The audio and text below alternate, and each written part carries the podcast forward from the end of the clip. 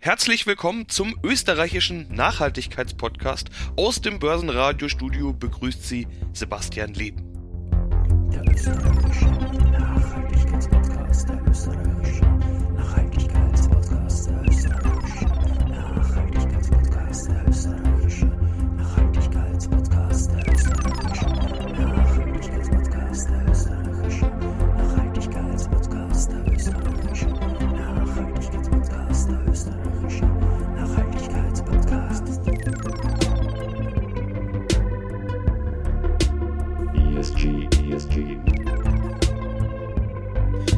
Österreichische Nachhaltigkeitspodcast ist ein Gemeinschaftspodcast.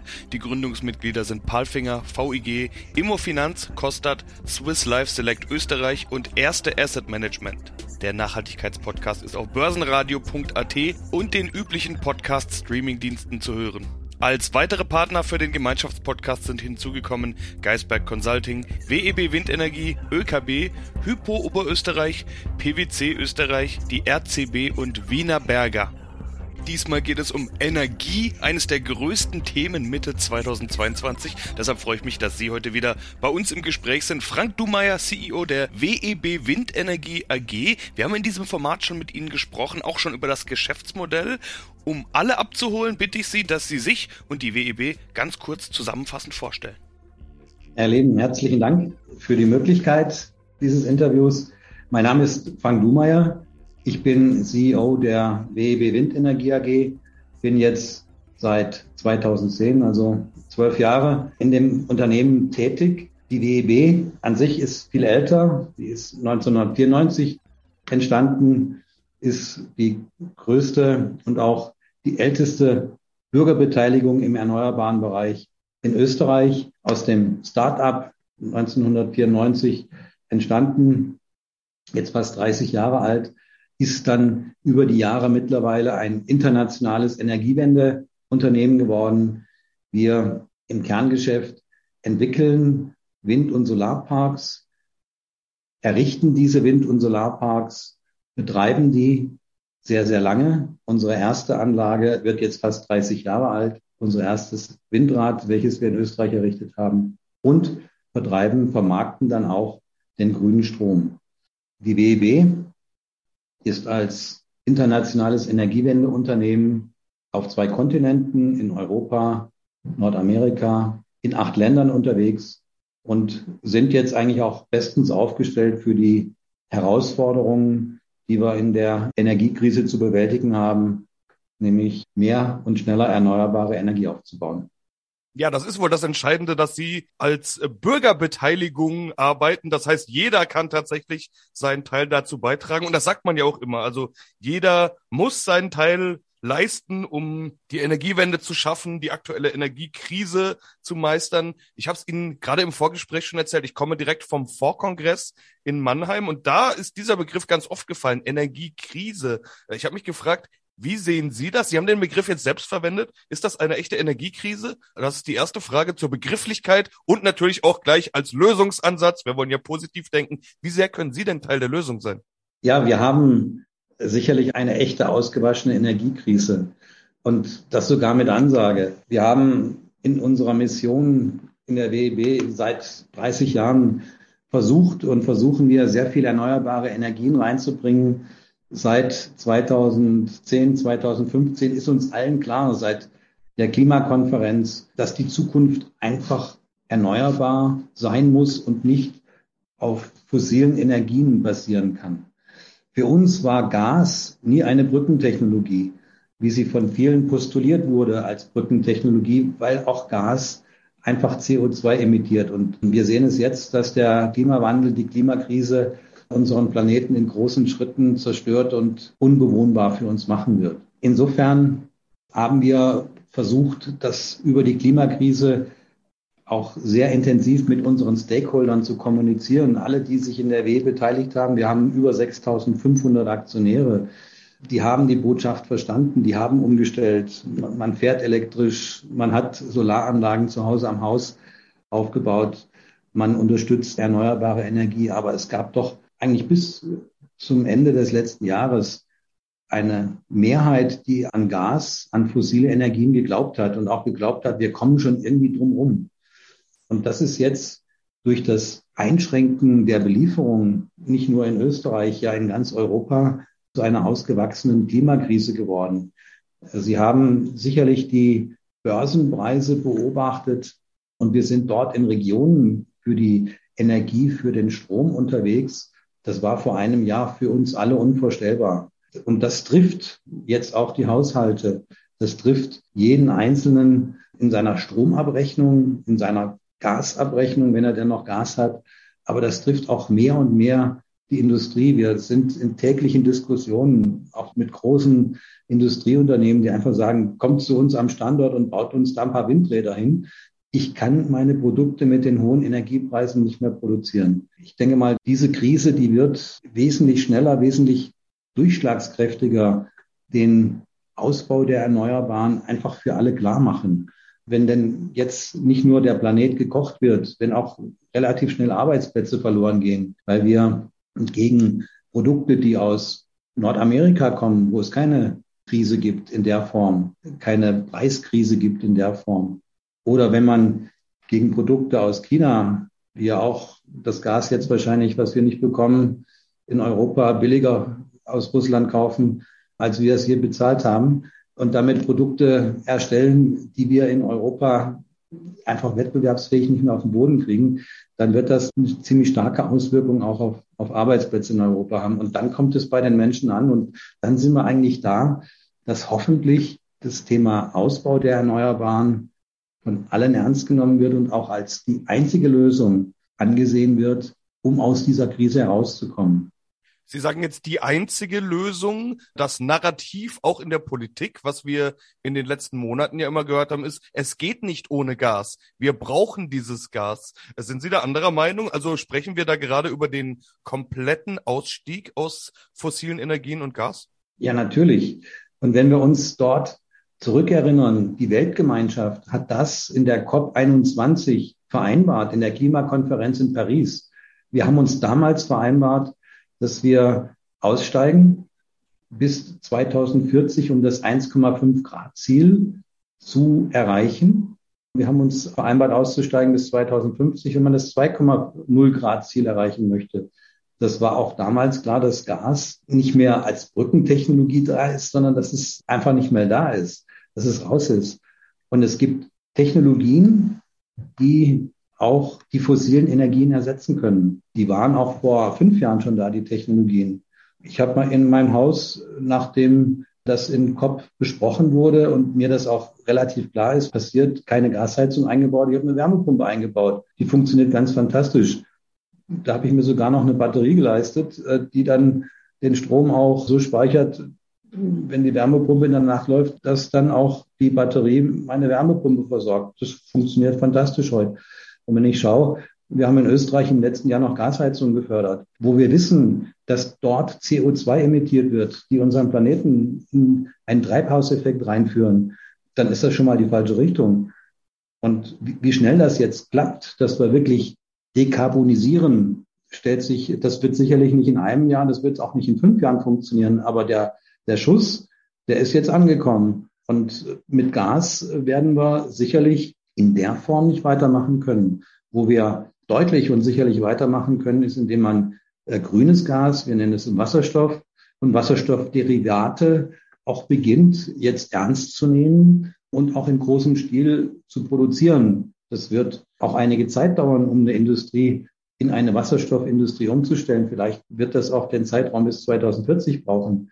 Aber das ist dann ein grünes Gas und es ist keins mehr, was ich aus der Erde rauspumpen muss. Kommen wir mal zu Ihnen, also an welcher Stelle Sie dann dazu beitragen können. Also eine entscheidende Sache ist ja, dass es nicht nur darum geht, dass dieser Strom grün und nachhaltig sein soll, sondern er muss ja auch noch günstig sein. Also die beste Lösung hilft nichts, wenn sie teurer ist als das Gas, was wir jetzt bekommen. Und da kommen wir Sie ins Spiel. Also eigentlich klingt es so wunderbar. Sie können ganzen Gemeinden vor Ort quasi den günstigen erneuerbaren Strom dezentral bieten äh, der ganzen Gemeinde und jeder kann sich selbst sicher sein, dass er einen Teil dazu beigetragen hat. Klingt eigentlich total einfach, oder? Ja, es ist ja auch so einfach, denn wir haben mit Wind und Sonne die Technologien heute schon verfügbar, die den Strom in der Kombination übers Jahr hin kombinieren können. Wir brauchen sicherlich über Sektorkopplung und auch Speichertechnologien auch Möglichkeiten, äh, das auszubalancieren, wenn mal ein paar Tage nicht Wind und Sonne weht. Aber im Prinzip geht es, dass man in einer Region mit Windwasser, wenn und Sonne sich so aufstellen kann, dass man die Energie, die dort benötigt wird, produziert.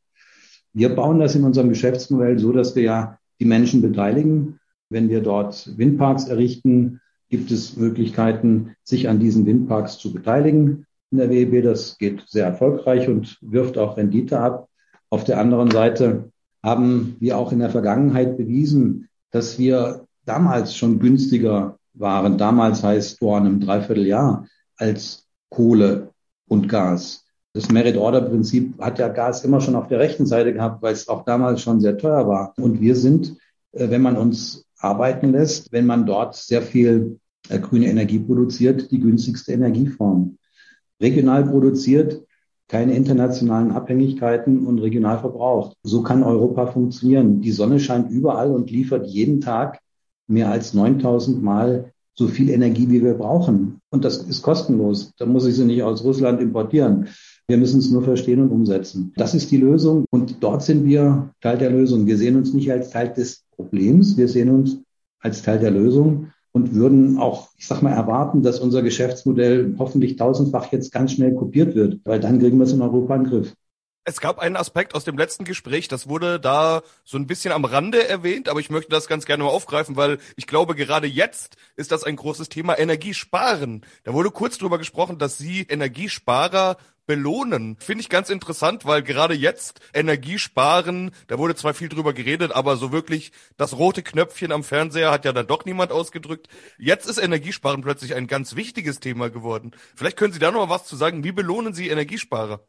Ja, wir haben in unserer Stromvermarktung im WEB Grünstrom ein Element drin, wo wir, wenn man weniger Strom verbraucht als im letzten Jahr, da muss dann eine gewisse Prozentzahl unterschritten werden, dann bekommt man dafür einen Bonus, also eine Gutschrift. Und das hat da, als wir das eingeführt haben, so eine richtige Welle ausgelöst. Und die Menschen haben dann versucht, zwei, drei, vier Jahre hintereinander den Bonus einfach reinzufahren. Das machen wir gern weil das triggert viele Themen. Also als wir das angefangen haben, da waren es noch die Glühbirnen, die mussten dann durch LEDs ausgetauscht werden. Und heute haben wir ja auch andere Möglichkeiten im, im Haushaltsbereich Strom zu sparen. Ich glaube nur, das, was jetzt gerade am Energiemarkt passiert, dass die Strompreise so explodieren, triggert das Energiesparen von ganz allein. Wenn Sie jetzt plötzlich 40 Cent für eine Kilowattstunde zahlen müssen oder 50, dann überlegen Sie sich zweimal, ob Sie das Knöpfchen nicht ausdrehen dann ist mein Anreiz, mein kleines Incentive-Modell, was ich mit dem WEB Grünstrom vor vielen Jahren implementiert habe, in einer Dimension überholt worden über die hohen Strompreise. Aber das ist auch unser Ziel, Herr Leben. Wir wollen ja, dass die Strompreise wieder runtergehen. Wenn wir nur erneuerbare Strom dran haben, dann können wir in einer Dimension produzieren, wie wir vor dieser Energiekrise auch produziert und verkauft haben. Wir kennen alle die Börsepreise vor einem Jahr. Da lagen wir bei zwischen 50 und 60. Das ist alles cool, ja. Und heute liegen wir bei 300, vielleicht heute 350 in der Mittagsspitze. Das ist Wahnsinn. Ganz ehrlich, das brauchen die Erneuerbaren in der Größenordnung nicht. Das ist getriggert durch diese Gasknappheit, durch die Knappheit der fossilen Energieträger, wo man jetzt drauf gesetzt hat, die plötzlich in dem Volumen nicht mehr verfügbar sind. Ja, warum steht dann doch nicht überall ein Photovoltaikpark, ein Windpark? Äh, da gibt es ja doch die ein oder andere Hürde. Ich denke, eine der Hürden sind die Menschen selbst. Auch im letzten Interview ist dieser Begriff not in my backyard gefallen. Wir kennen das alle. Sobald man einen Windpark bauen will, dann kommen diejenigen, die sagen, aber die armen Fledermäuse, die Vögel, die Landschaft und so weiter. Also viele sind ja Befürworter von erneuerbaren Energien, aber bitte nicht bei mir vor der Tür. Not in my backyard, nicht in meinem Hinterhof oder in meinem Garten.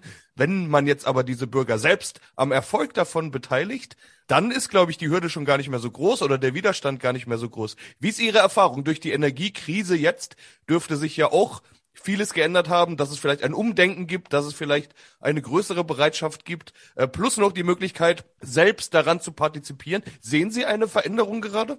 Absolut. Also Not in my backyard, das hat man beim letzten Mal auch besprochen, ist immer so ein kleiner Anteil, ein kleines Häufchen, fünf Prozent, ein Prozent in der Region, die aber dann sehr gewaltigen Krach machen. Sie, Sie merken auch mittlerweile über die Energiekrise, wenn man einfach die Frage stellt, wo soll es denn herkommen? Aus der Steckdose geht nicht mehr. Also das war die Standardantwort. Bei uns kommt der Strom aus der Steckdose. Und ich gehe mal auf die breite Masse der Bevölkerung. Ich denke, da ist es komplett angekommen. Da ist es komplett angekommen. Wir sehen es, dass es jetzt bei der Industrie, die auch lange gemauert hat, komplett angekommen ist, dass die Erneuerbaren die Lösung sein müssen. Von daher passt das schon auf alle Fälle.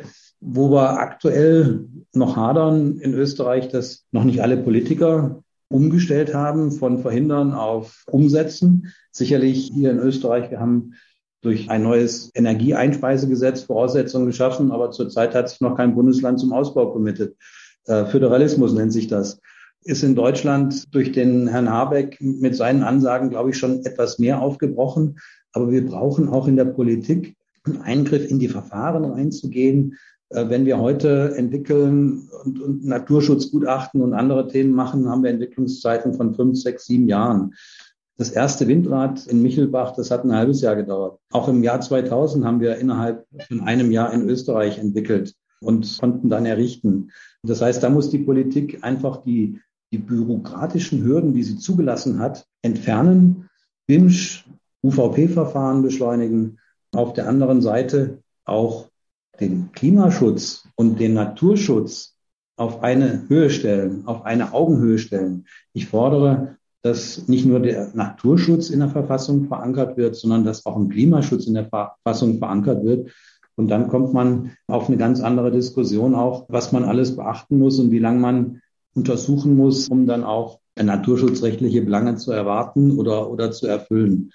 Ähm, das sind Themen, die uns heute behindern, schnell auszubauen. Wenn wir diese Unterstützung aus Politik bekommen, dann kann man auch einen Windpark innerhalb von zwei bis drei Jahren so errichten, dass er dann auch produziert und den Beitrag bringt, die Strompreise zu senken. Gehen wir es doch mal durch, machen wir doch mal sozusagen die Reise eines Windparkprojekts und jetzt am liebsten mal im positiven Fall, mal so ein Idealfall. Also nicht, dann stelle ich den Antrag und dann wird er abgelehnt und dann kommen die Vogelschützer und sagen, ihr dürft hier nicht bauen, sondern äh, gehen wir es mal wirklich so durch. Wie stellen Sie sich vor? Wie würde es im Idealfall ablaufen? Wo beginnt das Ganze? Und ja, was muss alles passieren, damit am Ende dann dieser Windpark steht?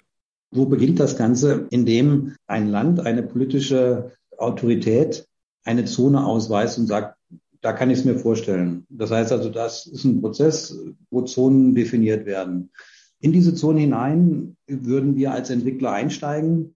Wir würden dort mit den Bürgermeistern, mit den Landbesitzern die Diskussion führen, wir wollen dort einen Windpark oder vielleicht auch einen Hybridpark, Wind und Sonne zusammen errichten. Da passen die Voraussetzungen, die Ressourcen sind da, wir haben genug Sonnenstunden, wir haben genug Wind. Das könnte die Fläche sein. Lieber Bürgermeister, lieber Gemeinderat, wie gehen wir es denn an, dass es bei euch positiv in der Community kommt? Das ist so ein Prozess, da entwickelt man die Goes und die No-Goes zusammen. Auf der Basis wird dann das Layout gestaltet. Wir gehen dann mit einer ersten Zustimmung auch der Menschen vor Ort in die Entwicklungsphase. Da gehen wir in Naturschutzgutachten rein. Das dauert ungefähr ein Jahr, bis man dann alle Jahreszeiten abgearbeitet hat. Nach einem Jahr weiß man, hat man da wirklich ein Naturschutzthema oder nicht.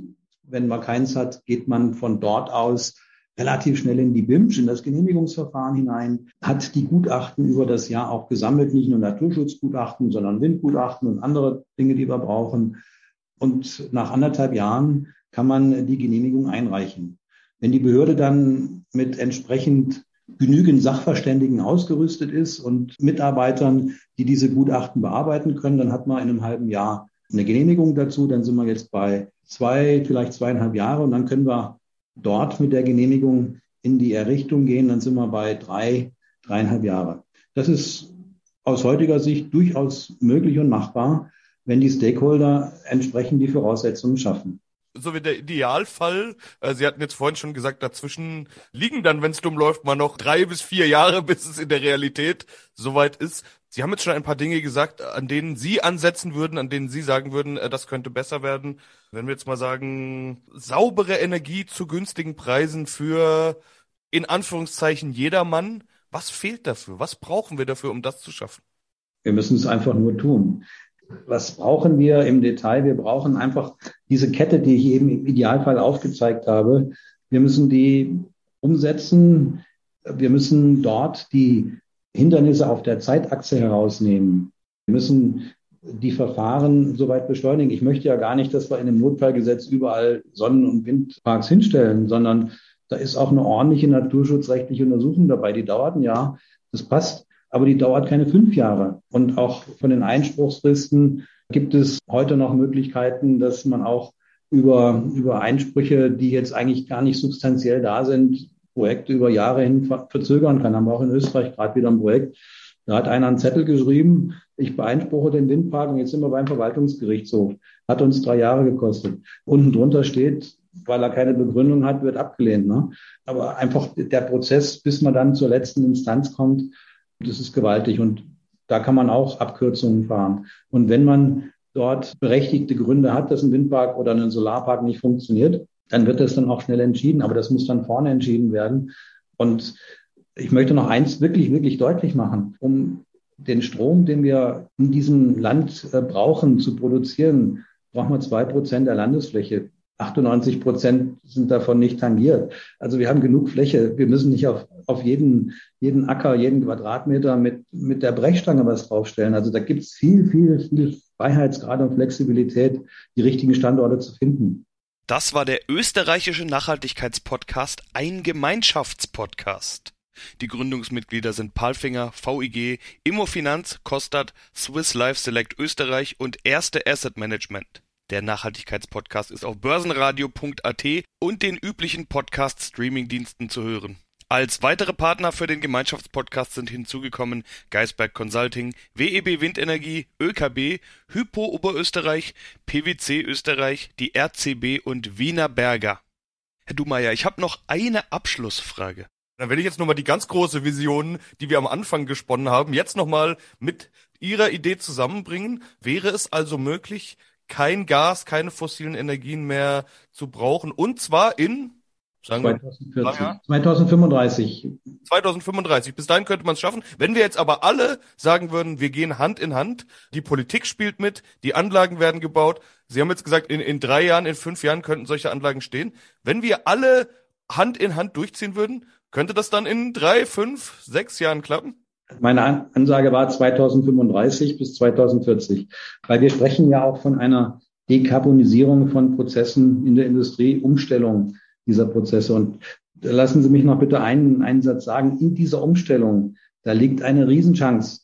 Die Unternehmen, die vorne die Umstellung mitmachen, auch in den speziellen Prozessen, die in jedem Industriebereich benötigt werden. Das sind natürlich auch die Leader der neuen Industrie. Und diese Umstellung wird ja nicht nur in Europa notwendig sein, die wird auch in allen anderen Ländern notwendig sein, auch wenn es keine Energiekrise gibt, haben wir immer noch die Klimakrise, die unseren Planeten zerstört. Also das, was wir tun, muss getan werden. Und der vorn mitmacht, wird belohnt. Es dauert Zeit. Es gibt sicherlich überall Diskussionen und viel Arbeit, aber dafür sind wir angetreten und dieses Bild dann zu haben, dass wir bis 2040 doch noch das Ziel Paris COP21 erreichen, das ist doch eine schöne Vision. Ja, schöne Vision. Gehen wir mit, sind wir gespannt, wie es weitergeht und natürlich sehr hoffnungsfroh, wie es weitergeht. Herr Dummer, ja soweit. Vielen Dank. Herzlichen Dank, Herr Leben.